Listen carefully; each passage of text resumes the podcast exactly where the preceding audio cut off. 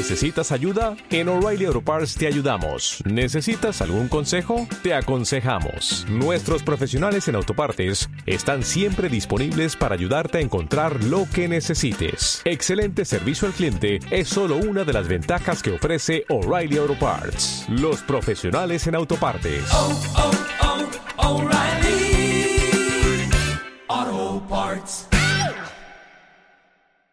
Hola, cariño. Hoy podemos hablar de cuándo se hacen los niños. Ah, ¿te refieres a cuando papá le pone una semillita a mamá y le ponga...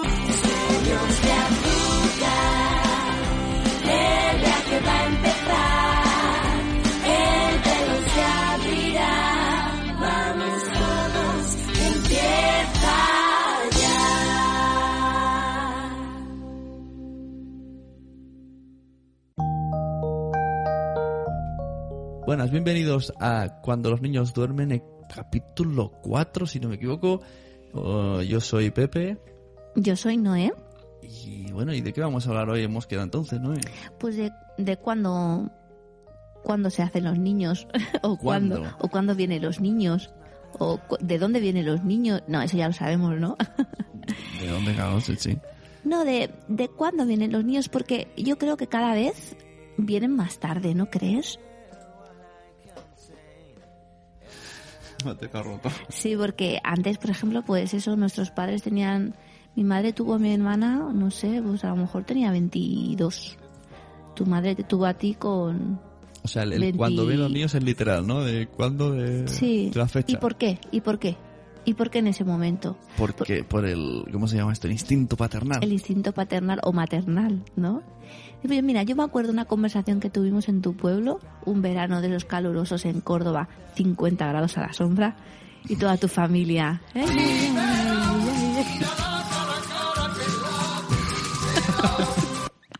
Es verdad, es verdad, es verdad.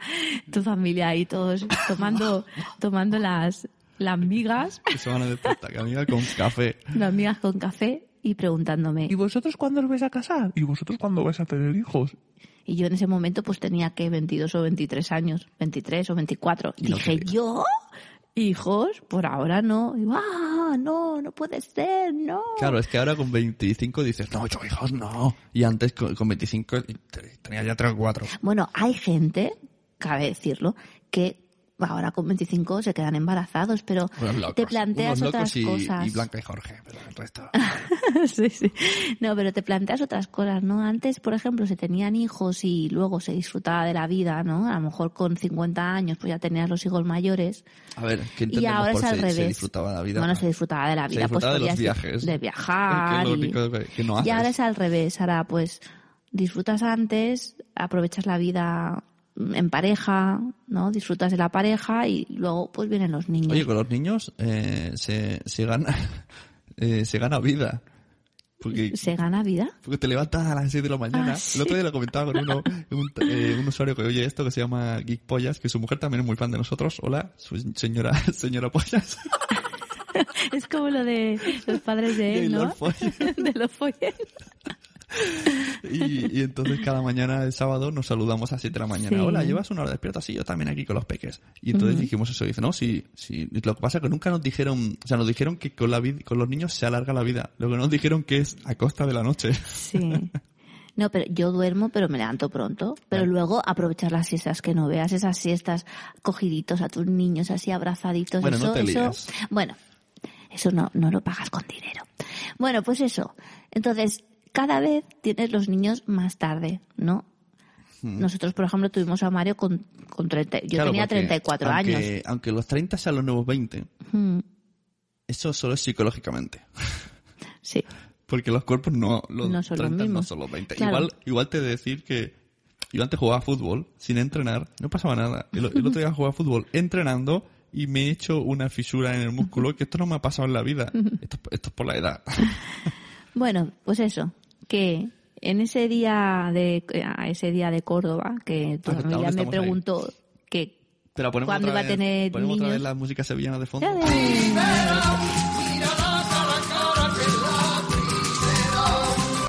cuando cuando iba a tener niños yo dije que no, pues pasaron después cinco años y dije, ahora es el momento. Se te despierta como dentro, no sé, un instinto de decir, "Mm, ¿qué debe ser eso de tener hijos? Yo quiero un hijo, yo quiero un hijo ya. Y entonces lo vas a buscar. Ajá. Mm. Eh, esto, si hay niños que se tapen los oídos, por lo que voy a decir. Cuando una madre dice, vamos a tener niños ya, papá y mamá juegan muchas veces. Luego ya a lo mejor no tantas, pero cuando quieren es, es como busca un objetivo Sí. y ya no eres su papá, eres, o sea, ya no eres su, su marido, eres subjetivo. No sé cómo decirlo, su, su vía, eres su vía, su canal, ¿cómo has dicho? Bueno, y eso, y hay gente pues que tarda más y hay gente que tarda menos. Hay gente que dice, Pero es hoy me quedo y se queda, y hay gente que tiene que esperar cuatro años para tener niños. Es curioso lo del instinto maternal. Tú no querías tener hijos, no querías dar de mamar y lo has hecho todo. Porque Sí. conforme lo tenías, se está despertando el instinto. Claro. Y esto que dices tú, hay gente que, que puf, ¿no? Como dice que dice, me, me huele la-". Esto lo oye el niño, pero bueno, poco. Me huele la braga, me quedo embarazada. Todo esto lo dice mucha gente. Sí. Pero a esa gente está preparada eh, con el instinto. Porque claro, si es tan Mm. rápido, ¿no? Es como, a lo mejor incluso sin querer, se te despierta el instinto ma- maternal de golpe. Porque supongo que habían esos programas de cuerpos embarazosos, ¿no? Que eran niñas de 16 años que se embarazadas y Mm. cosas así, que gente que no quería. Que no se de- no tenían el instinto. Claro, es que con 16 años no llegaban estás a tener preparado. el niño, a, a parir. Y, tenían que cuidar la- las abuelas y ellas se seguían yendo de fiesta porque no tenían el instinto maternal. Es que yo creo que esa gente que dice, hoy me he quedado embarazada, hoy me he quedado embarazada, y dices, a ver, ¿tú, tú, tú sabes que hay medios de por medio? ¿Lo Bueno, eso, sabes? eso podría ser otro programa. no, no entiendes como gente que no quiere quedarse embarazada se queda y después hay gente que quiere quedarse y le cuesta muchísimo. Esto es lo de los dientes, ¿sabes? Que no, da pana que no tiene dientes. ¿no? Exacto, Dios le da pan a O- que o no bueno, tiene y- dientes. Y, por unos catastróficos, mil noticias vemos, mujer abandona a un bebé en el container de la basura. Y dices, No, no "Joder, lo pues", entiendo. O, aquel niño chino que se lo metieron por el váter y se quedó Sí. la tubería. No, no bueno, lo entiendes. dejemos de hablar de barbaridades. No lo entiendes, no lo entiendes. O después gente, pues a lo mejor, mm, vamos a poner pues unas amigas que tienes que son homosexuales y quieren, quieren tener niños, ¿no? Bueno, o no sin ser pueden. homosexuales, una pareja, una, una chica que haya estado con un, el típico caso, este, este es típico, ¿eh? Eh, Con un novio desde los 14 años. Llega a los 30, pues ya se cansan o lo que sea, se quedan separados y ella ya no le apetece, o, o- o- o que es difícil, leche, que a partir de los 30 ya es difícil encontrar pareja. Es un Mm. hecho. pero, pero se la desperta el instinto maternal. ¿Qué hace esta chica? Mm. Como, Bueno, pues entonces hay medios. Sí, ¿No de conocías a al- alguien? al bar de los marineros. ¿No conocías a alguien que, que trabajaba en estos temas? Sí, así que si te parece, lo- le he dicho que, que podíamos hablar de esto en este podcast y me ha dicho que sí. Pues lo llamamos y a ver qué nos cuenta un poco de este tema. Muy bien. Buenas. Tenemos a la línea a Ramón Suárez, responsable del Laboratorio de Reproducción Asistida de Amnios In Vitro Project. Buenas, ¿cómo estás? Aquí estamos. Muy buenas. Hola, Ramón. Noé y Pepe, cuando los, niños duermen. Pues sí, los niños que yo hago. Pues resulta que estábamos hablando, Noé y yo, de cuando los padres hacen niños, sin, sin, sin, sin detalles. Sin detalles. ¿Cuándo, cuándo, no? ¿Cómo? ¿Cuándo? cuándo, no? cuándo. Y ha salido el tema pues de madres solteras o de parejas homosexuales o Sí. de o de parejas que, que tienen problemas y digo, ah, pues oye, yo conozco una persona que nos puede informar un poco de esto porque a lo mejor hay gente que quiere ser padre, que escucha este podcast y dice, "Y, pero mira, no no conseguimos, ¿no?" O, o lo Sí. que decimos, no tenemos, so- soy una chica y no tengo pareja, o somos dos chicas. Entonces, vamos a ver si nos explicas tú que trabajas de esto rápidamente, a ver cuáles, cuáles son las posibles salidas para tener, un, para llamar a la cigüeña en plan telepizza. Para que venga de París. La mayoría de la gente piensa que, que solamente, o sea, cuando tú piensas en reproducción asistida, piensas en pues, lo típico en parejas heterosexuales que no pueden tener hijos, llevan tiempo intentando y no lo consiguen. Eh, en la gran mayoría de los casos es así, pero no siempre es ese caso. Pues es lo que, lo que habéis comentado. Hay chicas que quieren tener hijos y a lo mejor son, eh, son están solteras, no, no tienen, no tienen pareja y quieren tener hijos. Hay, hay la opción de, de utilizar eh, semen de donante. Eh, hay unos bancos de sémenes eh, en, España y fuera de España eh, a los que se puede comprar semen de donante. Esto siempre es de forma anónima y se puede realizar una inseminación, una fecundación in vitro, eso ya dependiendo de si luego la chica en cuestión tiene un problema o no, pues una técnica o la otra.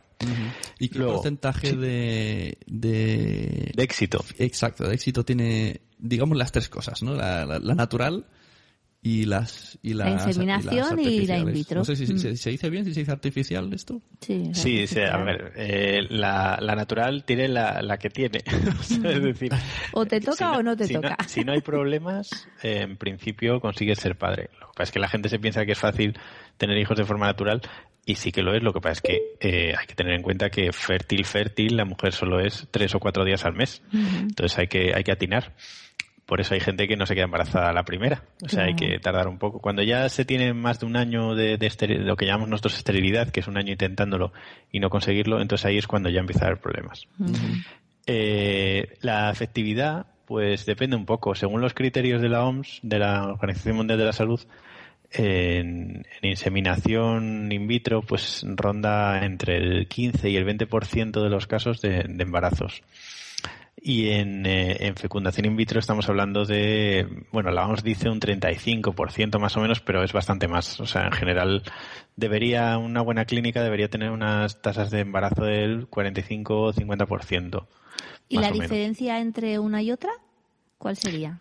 Pues mira, eso es muy sencillo. La inseminación es mucho más simple porque la inseminación lo único que se hace es lo que nosotros denominamos capacitar el semen, que es eh, coger una muestra de semen de la pareja, de tan- si es del marido o de o del donante, y capacitarla. Capacitarla significa eh, eliminar, digamos, todo el plasma y todo lo que no sean los espermatozoides que se mueven bien y quedarte únicamente con los espermatozoides que se mueven, que se mueven mucho. Eh, una vez tenida esa muestra capacitada, pues lo que haces es, a través de una cánula, eh, transferirla al, al útero para que, para que allí fertilice el óvulo que, en teoría tú puedes hacerlo bien con un ciclo natural cuando ovule la mujer o bien con un ciclo estimulado. La fecundación in vitro se, estimula a la paciente para que tenga muchos más óvulos de los que tendrían un ciclo normal. Esos óvulos se extraen y, se fecundan en el laboratorio. Luego a los, di- a los tres días, cuatro días, depende de- del proceso, se transfieren directamente al útero. Y de hecho, eh, lo de la fecundación in vit- in vitro es como muy muy moderno, ¿no? Porque yo me he visto noticias de que la primera bebé probeta que dijeron fue justamente hace 37 años, los años que tengo yo. Sí, sí, Sí. prácticamente, de hecho, los, la mayoría de los profesionales que estamos ahora, ya, que llevamos un tiempo, prácticamente tenemos la misma edad que, que, la, que la primera bebé probeta, como Sí, se llama en los medios. Sí, la, la fecundación in vitro es verdad que es una, es, es muy joven, es una parte de la clínica que es muy joven. De hecho, quizá por eso nosotros todavía estamos aprendiendo mucho y nos queda mucho por aprender para poder tener más, mejores tasas de embarazo, pero lo que sí que es cierto es que en muy poco tiempo se avanza muy rápido. Es decir, yo llevo nueve años trabajando en esto y en estos nueve años he visto una evolución de las técnicas, de los incubadores, de los medios de cultivo, de los medios de congelación de ovocitos, embriones, que es espectacular. O sea, por ejemplo, yo cuando empecé a trabajar prácticamente no se congelaban óvulos y los que se congelaban no se conseguía que llegase a nada. Ahora mm, la técnica de congelación de óvulos para mantener la fertilidad y para casos, por ejemplo, en los que a lo mejor una persona va a someterse a una quimioterapia o algo así, eh, está muy, muy, muy asentada en este momento y prácticamente todos los óvulos que se congelan sobreviven y son capaces de, de evolucionar a embrión cuando se fecundan. Porque eso también es, es otra cosa, ¿no? Gente que a lo mejor eh, pues tiene una enfermedad como pues eso, como cáncer o que va a hacer un tratamiento, ¿no? Eh, chicas que se que se cogen los óvulos y se los congelan para que después del tratamiento y cuando ya estén recuperados se, se, se los puede, se pueda quedar embarazada, No ¿no? Sí, Sí, se pueden congelar los óvulos. La, la razón de la congelación de óvulos puede ser múltiple. O sea, puede ser que tú tengas, de repente te hayan detectado un cáncer, te vas a hacer un tratamiento de quimioterapia y quieres preservar la fertilidad. ¿Vale? O sea, sabes que a lo mejor con la quimioterapia muchas veces eh, se puede perder la capacidad de, de- de volver a ovular. Entonces, puedes congelarte los óvulos porque mientras tu útero funcione, mm, vas a seguir funcionando. Eh, y otras veces es porque simplemente una persona no tiene pareja o, o si la tiene pero en ese momento no quiere tener hijos y todos sabemos que a partir de los 40, tre- bueno, a partir de los 35 empieza a decaer la cuestión, pero a partir de los 41, 42 ya empieza a ser bastante complicado. Entonces, si tú tienes óvulos jóvenes, eh, pese a que tengas 40, 40, incluso te diría casi hasta 50 años, puedes quedarte embarazada. Claro. ¿Y, y se puede congelar, descongelar y volver a congelar?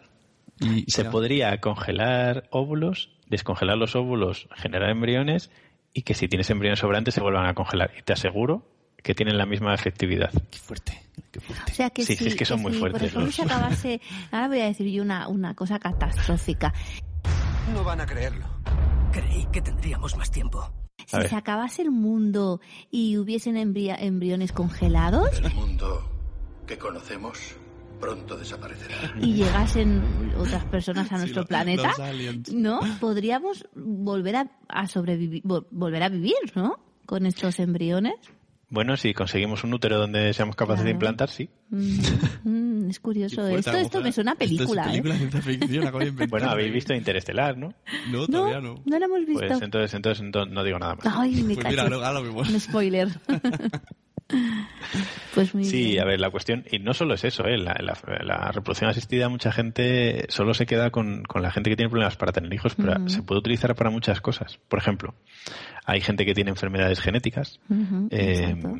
enfermedades eh, pues monogénicas, lo que llamamos nosotros una enfermedad grave que está localizada, una mutación o yo que sé, por ejemplo, Corea de Huntington, yo que sé, es que hay muchas enfermedades. Eh, pues hay posibilidad de hacerle un diagnóstico genético a los embriones para que ellos no tengan esa enfermedad. Es decir, eh, se fecundan los embriones y al tercer día de desarrollo, al quinto, depende un poco, se le extrae una célula, Ah. se analiza esa célula y si la célula posee ese gen que está mutado, pues sabes que ese embrión tiene una enfermedad. Ajá. Si no lo posee, sabes que no lo tiene, con lo que tú puedes transferir el embrión que no tiene la enfermedad Claro. y así saber que tu hijo no va a tener tu enfermedad. Claro, o sea que los embriones es- pueden estar enfermos ya de, de, bueno, al ser embrión ya sabes si puede estar enfermo o no. No, en este caso estoy hablando más bien de alguien que ya tenga la enfermedad alguno de los progenitores y sepa que lo va a transferir. Es decir, yo por ejemplo tengo una enfermedad genética mm, que sé que la mitad de, de mis hijos van a ser portadores y la otra mitad no. Sí, yo sí. puedo saber en, en estadio de embrión cuál va a ser portador y cuál no, porque a veces esas enfermedades incluso pueden ser letales para el embrión. Claro, claro. Entonces puede ser que te embaraces pero luego abortes, etcétera. Entonces, lo- con esta técnica que se llama diagnóstico genético preimplantacional, Sí. se puede saber si ese embrión tiene enfermedad o no y así solo transferir el embrión que es sano. Y, y puedes ay perdón Eh, ahora es que es que esto no, es muy interesante seguro que vas a decir Sí. lo mismo que yo puedes saber si el embrión es niña o niño se puede saber Se puede saber si se realiza un diagnóstico genético y se ve y se mira. Ajá. Lo que pasa es que eh, legalmente no se puede elegir el Ajá, embrión. ya Es decir, mm, En Estados Unidos. Solamente me se puede sí, analizar ¿no? genéticamente si hay una indicación y eh, elegir niños o niñas, o sea, es decir, no se puede hacer un diagnóstico genético para decir yo solo quiero niños o solo quiero niñas Pero o quiero la parejita. En Estados Eso Unidos no decían que sí, me parece. Incluso que querían hacerlo de que puedes elegir hasta el color de ojos y... A ver, lo del tema de los donantes es otro tema. O sea, quiero decir que tú, lo del color de ojos en los embriones, eso es un mito, más que nada porque Sí, el color de ojos eh, inf- influye en bastantes genes y además eh, también influye el fenotipo, por, por lo que no se puede averiguar qué color de ojos van a tener tus Ujú, Es claro. intuirlo, pero no saberlo. claro Y, y no se puede analizar tan metódicamente, es decir, yo no sé si mi hijo va a ser rubio, si no va a ser rubio, eso no, no, no es fácil, no se puede hacer. O sea, no, no hay técnica que lo, que lo o permita. sea que eso es todo un mito no lo que Sí, lo que sí se puede hacer es si es niño o niña, siempre que es, porque eso es muy sencillo. Tú, si analizas esa célula y analizas los cromosomas, sabes si tiene los cromosomas sexuales XX o XY. Claro Pero claro, eso lo haces única y exclusivamente cuando está indicado. Es decir, pues a lo mejor mm, es una enfermedad que si es niño, pues, pues no van a hacer o van a hacer con una enfermedad. Pues entonces tienes que seleccionar a las niñas. Pero en, en, en casos que no está indicado, está terminantemente prohibido por la ley. Y ahora que nos hemos ido un poco de- del- del tema, eh, si alguien está interesado en estas técnicas, ¿cuáles son los pasos exactamente para, para realizar una u otra? Mm, bueno, eso depende mucho, primero, de la edad, segundo, de, de, si, de si tienes hijos previos o no, y, y, bueno, y de tu estado físico, o sea, es decir, de, de- de ciertas analíticas y ciertas pruebas que hay que realizar.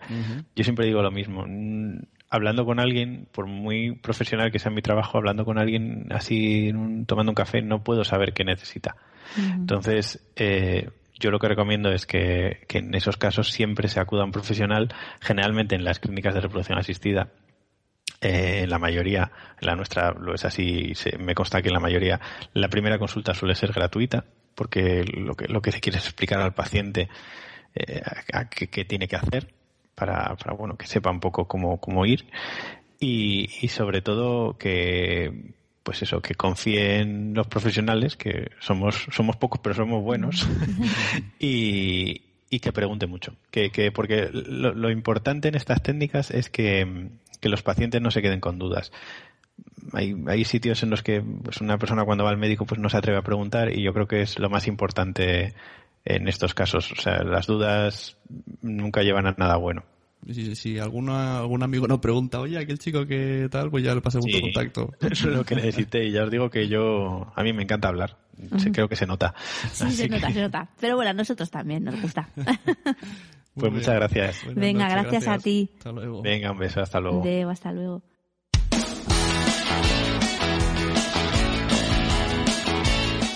Bueno, es muy interesante ¿eh? lo que ha dicho Ramón.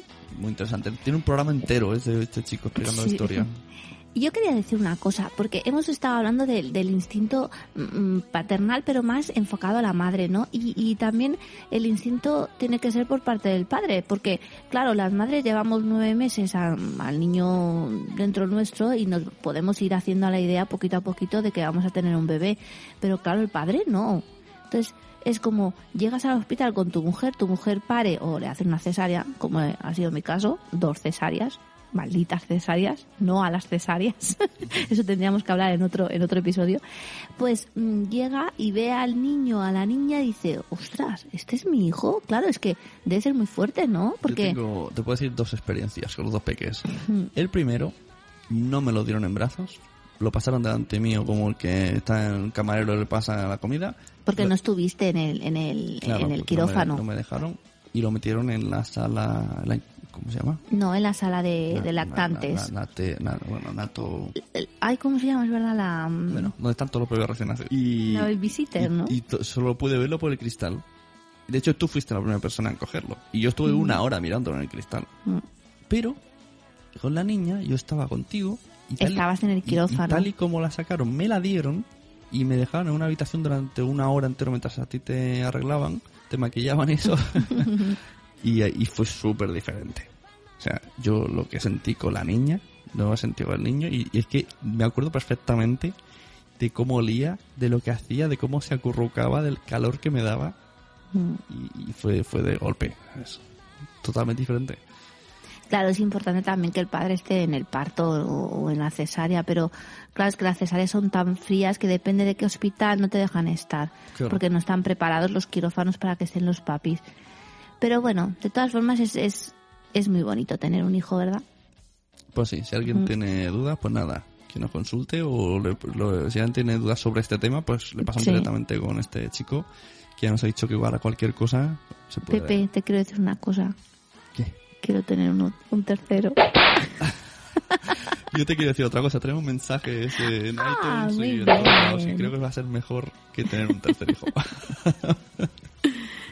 Mira, en, en Twitter tuvimos un mensaje de predicador que decía, eh, Sune y Noemi NP juntos en una nueva aventura. Entretenido primer episodio, espero escuchar más para saber de qué irá. Me ha gustado. Y Hidalguini, Adrián Hidalgo, nos dijo que el Mario Canario también es un yonki del Reuteri y es intolerante a la lactosa. Igual que el nuestro. Y que su mujer pilló la... ¿Cómo se llama esto? La escarlatina. La escarlatina, su mujer. Ostras, pues a mí me dijeron que era una enfermedad pediátrica solo. Y si, si yo le digo, yo siempre le digo, es que tu mujer tiene cara de niña. Digo, ah, lo he confirmado. su su mujer es una niña. y tenemos mensajes de iTunes. Un segundito. Si entramos en iTunes, seguimos estando en portada. Llevamos un mes largo en portada. Es muy fuerte esto. Y es gracias a las reseñas que van dejándonos. Si quieres mirarle las dos últimas reseñas y deja comentarios que veas oportunos. Es de esta chico, quizá el nombre. Dri Rednick, ¿es ese el que dices tú? Bueno, los dos. ¿eh? Dri Rednick nos dice, ahora resulta que va y hace un podcast con su señora esposa y se saca de la chistera un programa delicioso donde el desparpajo de Noé te hace dudar que sea su primera experiencia en el podcasting. como Guardiola, siempre reinventándose. Porque pone aquí Sune el Rey Midas. Ajá. Y después ¿Sabes? El, Miguel... eh, ah, ¿Sabes? Eh, Dri tiene un, un programa que se llama Space Monkeys que han hablado de la película Tesis. Hola a todos y bienvenidos a Space Monkeys, un programa ni bueno ni malo, sino todo lo contrario. pero es que me Pues a encanta. ellos no lo han puesto a parir. Pues. Oh, pues entonces ya no me gusta este Dri. No me gustas. Analizaremos tesis de Alejandro Amenábar, No me gustas. Bueno, siguiente mensaje. Siguiente mensaje. Mira, eh, justo hemos estado hablando con, con el chico este de la reproducción asistida. Con Y- Ramón. Con Ramón, ahora no me acuerdo el nombre. y nos ha dicho que conoce a una persona en común que, que, que, que porque la han decorado a la casa, tal y cual. Pues mira, es este chico. Este chico es el que la ha decorado. Miguel Vesta. Exacto. Pues Miguel Vesta nos dice que es un podcast donde una pareja tiene una conversación con los oyentes tan cercana que no podrás evitar contestar e intervenir mientras les oyes. Ah, pues eso es chulo, ¿no? O solo me pasa a mí que estoy loco. Me encanta. Te lees el subtítulo. Ah, también, pero no ese sale. Todos los mensajes son a favor de Noé. De, Noé. Sí. de hecho, le, le llaman ya el podcast de Noé. De hecho me estoy poniendo de- puesta a punto por si conozco a podcasters. Porque claro, aquí voy a correr todas las tardes, dieta, comida sana. Para ponerme guapa. Eso seguro. Bueno, pues nada, hasta aquí. Muchas gracias. Ya sabéis, si dejáis reseñas, seguiremos estando en portada de iTunes porque ha habido una semana, por ejemplo, que no ha habido reseñas y no estábamos. Entonces ha salido Dri, nos ha dejado reseña, ¡pum! Ya hemos estado otra vez ahí. Es que son geniales estas, estos oyentes que tenemos. Y nosotros te responderemos preguntas que tengáis. Hay algunas preguntas de Facebook y relacionadas con algún post que hemos puesto que haremos en otro podcast porque este ya está quedando un poquito largo. Y nada, nos vemos a la siguiente semana. Muchas gracias a Punto Primario, que fue el cumpleaños de Josh Green el otro día. Gracias. Gracias aquí. Y muchas gracias a Ramón. Y gracias a Ramón sobre todo, Que ha estado pendiente todo el día del móvil, que justo el niño se ha dormido a la tarde, le he dicho, ay, que no vamos a poder grabar. Pero bueno, hemos conseguido hacer malabares, se ha dormido, al fin hemos, hemos conseguido que los niños se duerman y grabar cuando los niños duermen. Nada, muchas gracias Noemi. Pues muchas gracias a ti, cariño. Para finalizar, recordar solamente que la, can- la canción característica de cuando los niños duermen es de Borea y se titula Big Blue Sky está sacada de Jamendo. Y las otras canciones que vamos metiendo son todas del grupo fantástico Superripilipláutico Sueños de Azúcar. Que si veis que en, si en vuestra ciudad van a actuar, no dudéis en ir porque son muy divertidos para los peques. Algún día traeremos a alguien de Sueños de Azúcar y nos va a explicar bien qué es exactamente Sueños de Azúcar.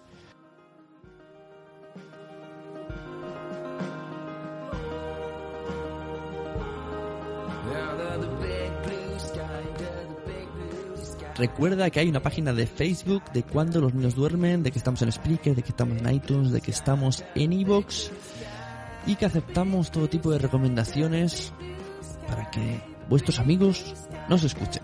Muchas gracias. Pasen buena semana.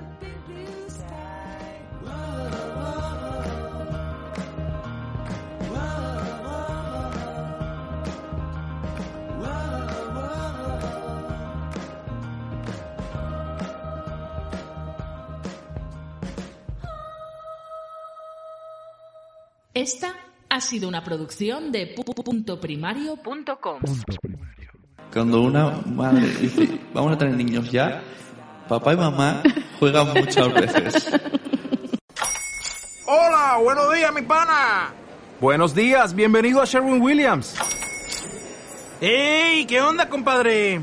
¿Qué onda? Ya tengo lista la pintura que ordenaste en el ProPlus app. Con más de 6.000 representantes en nuestras tiendas listos para atenderte en tu idioma y beneficios para contratistas que encontrarás en aliadopro.com. En Sherwin Williams somos el aliado del PRO.